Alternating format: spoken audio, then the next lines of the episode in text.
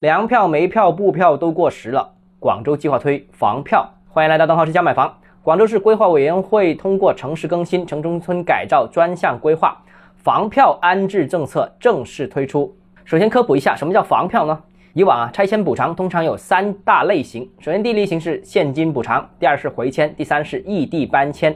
那房票呢，属于全新的第四类，就是根据拆迁房子的价值，给拆迁户一张等额的房票。拆迁户可以在区域内或者全市内购买任何的新房，但不能套现。官方的房票相当于固定面额的定向购房专用支票，和之前市场流行的说法购房指标的房票不是一回事儿。那这个房票又是什么好处呢？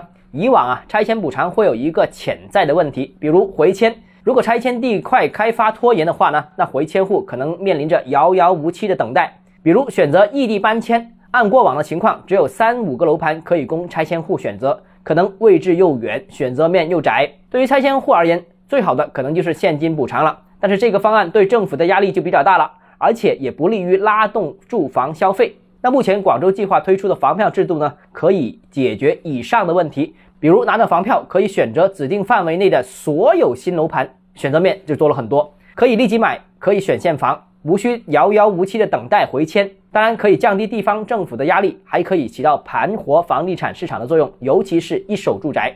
因为拆了旧房子就必须买新房子，而且持有房票的拆迁户很可能没有限购政策的约束，就算超出了限购套数，仍然可以购买。特殊情况下还可以转让。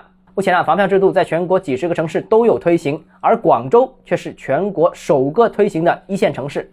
我相信啊，未来全国大城市推进旧改，另外三个一线城市也很有可能跟进。